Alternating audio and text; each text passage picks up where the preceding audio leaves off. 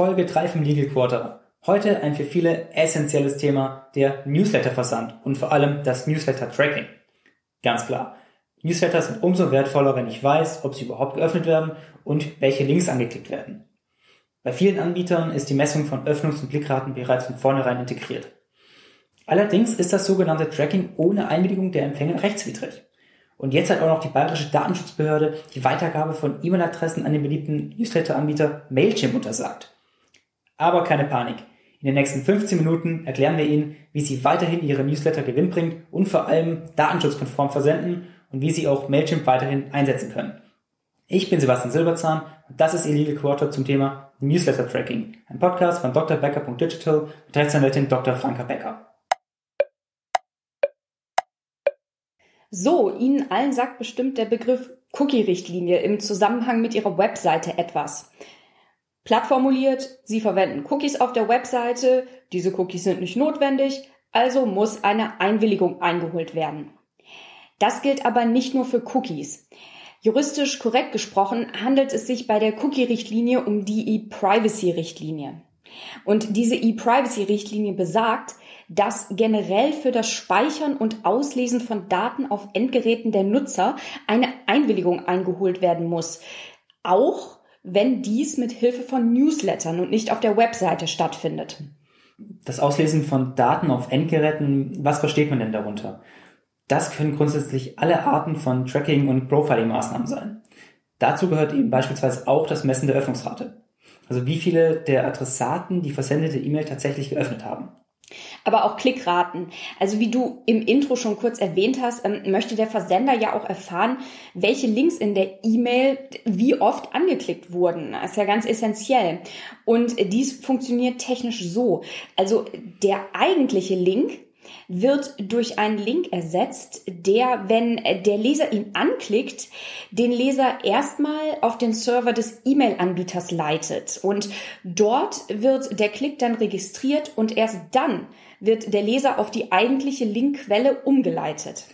Alternativ kann aber beispielsweise auch Google Analytics eingebunden werden. Ja, genau. Ja. Ähm, und aus diesen gesammelten Informationen können dann eben auch Profile erstellt werden.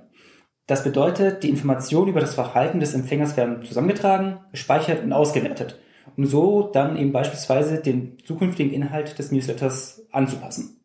Genau, hier muss aber noch ganz kurz erwähnt werden, der Vollständigkeit halber, dass das Profiling nicht nach der E-Privacy-Richtlinie, sondern nach der Datenschutzgrundverordnung beurteilt wird. Dies macht aber keinen großen Unterschied, denn die DSGVO sieht beim Fall des Profilings grundsätzlich auch eine Einwilligungspflicht vor. Also die Einwilligung für Tracking und Profiling richtet sich ganz wichtig nach den Grundsätzen der DSGVO.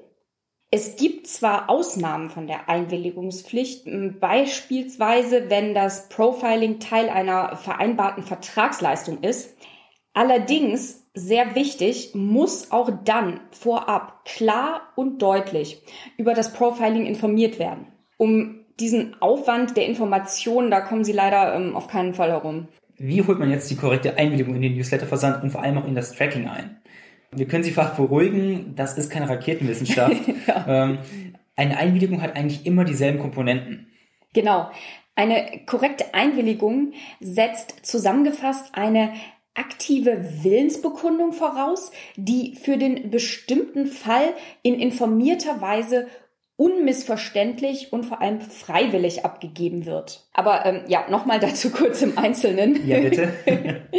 also, die Willensbekundung muss aktiv erfolgen.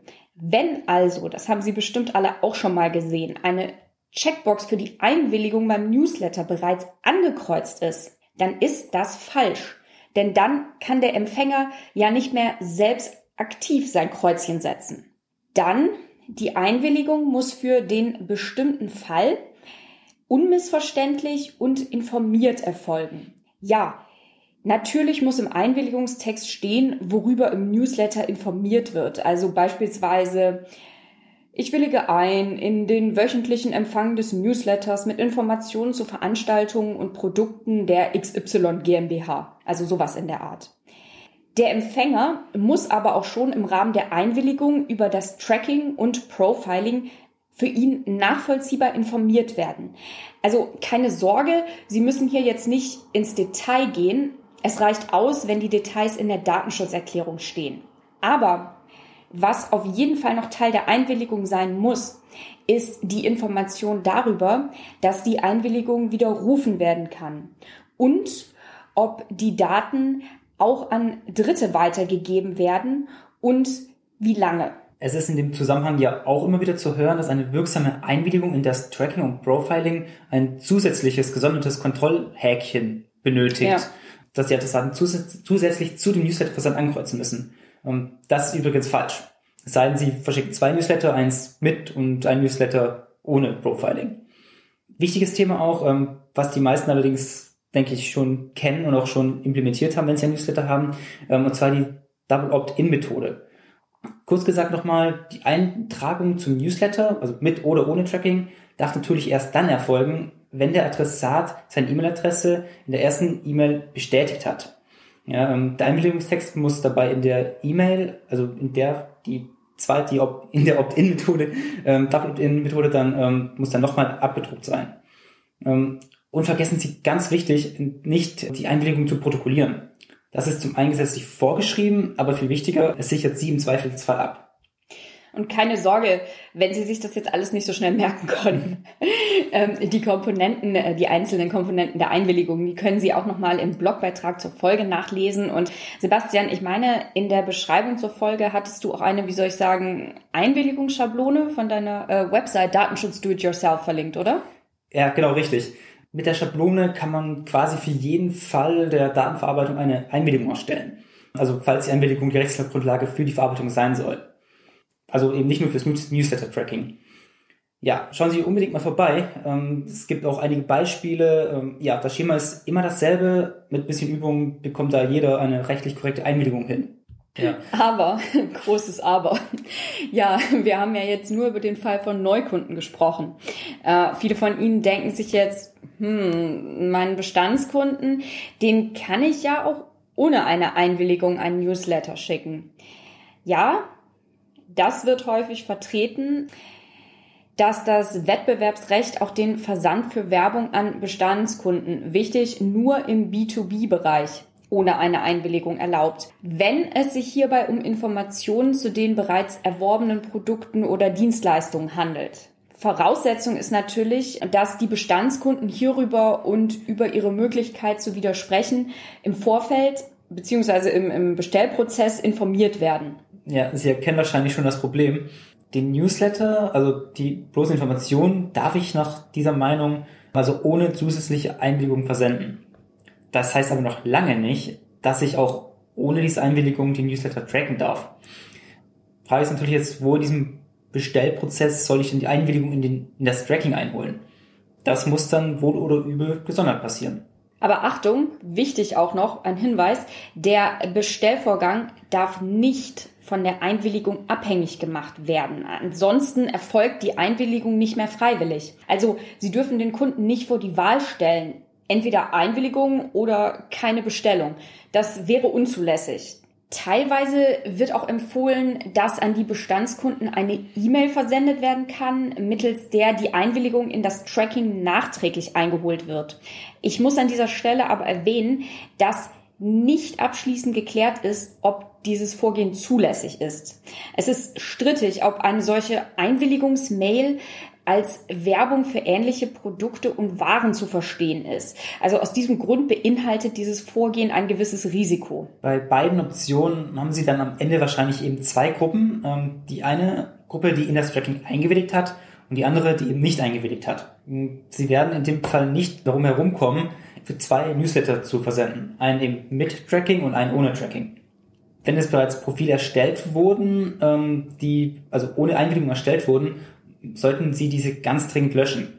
Wenn es bei Ihrem Anbieter nicht möglich ist, die Profile zu löschen und gleichzeitig die E-Mail-Adresse zu behalten, müssen Sie die E-Mail-Adressen wohl oder übel auch hier kurzfristig irgendwo anders speichern, das gesamte Profil löschen und dann die E-Mail-Adressen nachträglich wieder hinzufügen.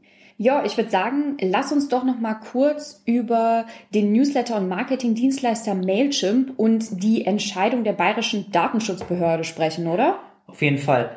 Sie erinnern sich vielleicht noch an unsere letzte Folge zur Datenübertragung in die USA. Wenn Sie Mailchimp nutzen oder nutzen wollen, ähm, gerne noch mal reinhören. Ähm, da geben wir noch ein paar allgemeine Infos zur Datenübertragung in die USA. Ja, Mailchimp ist ein amerikanisches Unternehmen und verarbeitet und verarbeitet die E-Mail-Adressen der Newsletter-Abonnenten eben in den USA. Bis letztes Jahr konnten sich amerikanische Unternehmen, so auch Mailchimp, unter dem sogenannten Privacy Shield zertifizieren lassen, um ihre Datenschutzkonformität zu bestätigen. Da das Privacy Shield aber vom EuGH gekippt wurde, ist diese Zertifizierung hinfällig. Die gute Nachricht an der Stelle ist aber, dass die bayerische Datenschutzbehörde eben nicht entschieden hat, dass der Einsatz von Mailchimp grundsätzlich unzulässig ist. Sie hat nämlich nur entschieden, dass E-Mail-Adressen nicht bei Mailchimp gespeichert werden dürfen, wenn die Zulässigkeit dieser Speicherung nicht vorher gesondert geprüft wurde. Und mit dieser Prüfung meint die Behörde diesen Sechs-Schritte-Plan, über den wir uns in der letzten Folge, die du auch eben angesprochen hast, ähm, zum Datentransfer in die USA schon mal unterhalten haben. Noch ganz kurz vielleicht eine Übersicht der einzelnen Schritte, die finden Sie auch in meinem Blog. Und ähm, genau den Artikel, den haben wir in der Podcast-Beschreibung für Sie verlinkt. Das macht es dann einfacher. Aber da können Sie alles nochmal nachlesen. Genau, ich fasse das trotzdem nochmal kurz in drei Schritten vielleicht kurz zusammen. Als erstes wäre natürlich der Schritt wieder eine europäische Alternative für Mailchimp zu suchen. Ja. Ja, wir machen ja regelmäßig Werbung für europäische Dienstleister. ja, halte ich grundsätzlich für sinnvoll und es gibt meiner Meinung nach auch inzwischen sehr viele europäische Anbieter, die durchaus würdige Konkurrenten sind. Dann zweitens die Frage, wie hoch ist das Risiko für Ihre Abonnenten? Ja, bei Marketinginhalten bezüglich irgendwelcher unverfänglichen Produkte ist das Risiko eher gering. Wenn Sie über den Newsletter allerdings USA-kritische Texte verschicken, sieht das vielleicht wieder anders aus. Dann als letztes die Frage, wie hoch ist das Datenschutzniveau, das Mailchimp haben muss, eben für diese Inhalte. Das Datenschutzniveau muss natürlich höher sein, je höher das Risiko für die Abonnenten ist. Mailchimp nutzt die sogenannten Standardvertragsklauseln. Auch hierüber haben wir gesprochen in der letzten Folge.